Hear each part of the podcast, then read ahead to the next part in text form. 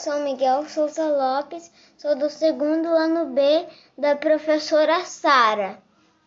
Vou fazer um podcast com o tema do meu bairro. Eu moro no bairro dos Mirandas, na cidade de Tatuí. Entrevistei meu pai e vou contar um pouco do meu bairro para vocês. Eu moro na zona rural.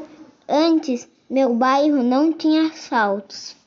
Não tinha água encanada e nem energia elétrica. Os meios de transporte eram charrete e carroça. Agora vou falar um pouco de hoje. Hoje temos asfalto e água encanada e energia elétrica. Nosso meio de transporte hoje é carro e caminhões. Ponto de referência mais próximo da minha casa é o Bar do Tião. Temos de importante no nosso bairro escola, posto de saúde e igreja.